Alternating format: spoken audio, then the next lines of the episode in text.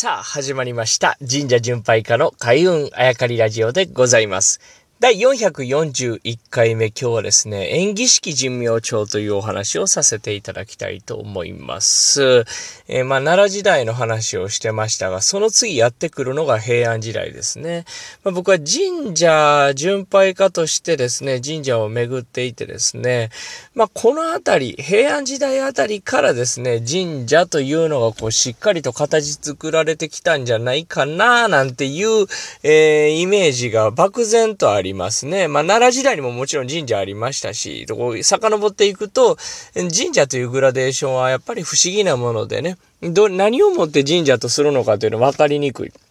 もともとこんな神様祀ってました、こんな神様宿ってましたと言われるとですね、やはり、この、あの、昨今ずっとこの番組で話しているように、縄文ぐらいまで遡っていくんですね。が、しかし、こう、神社としてですね、神社というイメージがこう、形作られていくのは大体平安なんじゃないかなと、こう、漠然と思っているわけでございます。今日はですね、演技式人名帳という、まあ、あ本の話をしたいんですけどが、その前に、えー、このラジオトークというアプリにですね、お便りという機能がございまして、えー、まあ、ちょっとこう、僕、なかなかこう自分が発信していくばっかりで、このアプリをですね、それ以外にこう、皆さんとの、聞いていただいているリスナーとの皆さんとの、受け、やりとりというツールとしてあまり捉えてなくてですね、申し訳ございません。えー、最近お便りという機能に気づきまして、ふと開けてみると、なんと、この番組をき、楽しみに聞いていますと言ってくださる皆さんのですね、お便りが届いておりました。ありがとうございます。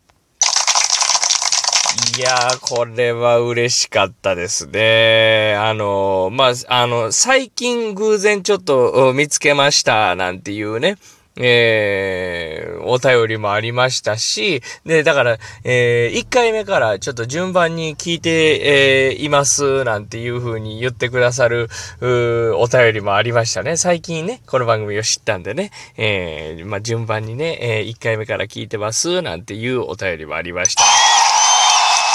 いや、もう本当にありがとうございます。本当にありがとうございます。あとはですね、まあ、偶然知ったんですっていうような、やっぱり皆さん偶然知ったっていうのが、あ書いてくださってましたね。本当にありがとうございます。この番組以外にもですね、えー、まあ、アプリのラジオトークではなくて、えー、普通のラジオですね。ラジオ放送でも番組をやらせていただいておりますので、えー、ぜひですね、SNS チェックしていただきまして、えー、そちらの番組を聞いていただきたいなと思っております。というのは、まあ、ラジオトーク聞いていただいてる、けてるということはですね、まあ、パソコンとかスマホとかを使えて、えー、使ってくださってるっていうのが、ま、前提かなと思いますんで、ぜひ、えー、Twitter、Instagram、Facebook ページありますんで、そちらを調べて、え、他の番組も聞いていただいてお便りいただければなと思っております。その他ですね、まあ、えー、次の水曜日ですか？大阪 MBS で、えー、イベントをさせていただきますので、そちらもですね、えー、ぜひチェックしていただきたいなと思っております。さあ、今日の演技式人名帳の話なんですけども、なぜこう平安時代に神社というのが形作られたのが僕はイメージしてるというとですね、この平安時代に書かれた、まあ、神社巡拝家としてはかなり大きい、神社巡られてる方の中ではかなりビッグネームの書物だと思うんですけれども、演技式人名帳という演技年間に書かれたあ人名帳があるんですね。神の名前を記したというね。まあ、ほとんどというか、まあ、大多数は、その、神職の方のマニュアルとして使われていると、まあ、形式立ててですね、えー、神職のお祭りの仕方を書いているという話も聞いたことあります。実際僕はこの手に取って読んだことはないのでね、いろんなあ先生方に教えていただいた情報をもとに人名帳というのはというのをまあ、語っていくわけなんですけれども、時の天皇はですね、いやもう神社たくさんあるな、全国にたくさんあるな、ということで、朝廷、えー、と、まあ、朝廷サイドはですね、えー、まあ、管理しているというか、把握している神社を全部、リストアップしろって言って、バーッと全国に散らばった人たちが調べて帰ってきたやつ。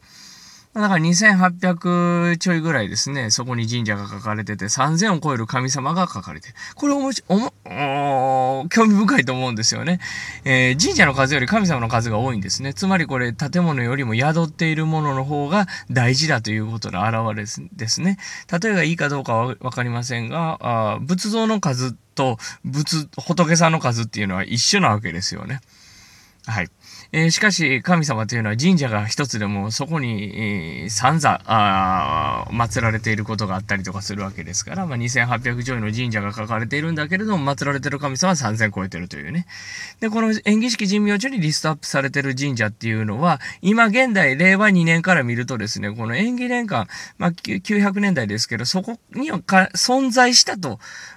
いう証明になるんですね。つまりそこよりも前から存在したという証明になる。まあ、ここに書かれている神社をですね、演技式、えー、卒業式は入学式の式ですね。そこに書かれているので、式の内側ということで、式内社と言いますね。えー、しかしですね、当時お寺でしたとかね、えー、お寺の色が濃かったですというような神社は、当時は存在してるんだけど、この演技式神明所に書かれてない。こういう神社をですね、式下社、式の外の社というわけですね。ここに載ってないというイコールですね、そこの時代には存在しなかったというのは直結しないわけですね。えー、熊野の信仰とかもお寺の文化とか修験道が濃かったから神社として、朝廷が、あまあ、把握している神社として記されなかったということですから、まあそういう意味では、えー、熊野のね、今神社になっているところっていうのは式下社になるわけですね。えー、こういった具合にですね、式内社っていう言葉、キーワードがもうやたら出てくるんですよね、神社巡拝してるとね。なぜかっていうと、こう、ある、ある一定の、まあ、別に式内者だからすごいというわけではないけど、式内者であるということは、やっぱり何回も言いますけど、900年代から、あこのように存在した、神様として祀られていたということの証明になりますから、ある一定のこう、基準にはなると思いますね。ということで今日は演技式神明帳のお話をさせていただいたんですけれども、皆さんが神社巡拝するときにはですね、やっぱり式内者という言葉が多く聞かれるであろうと思いまして、その基準となる平安時代代のビッグネームの書物だというお話。えー、そしてですね、皆さんからお便りいただいております。えー、この場をお借りしてですね、えー、お礼申し上げたいと思いますという、うお話お届けさせていただきました。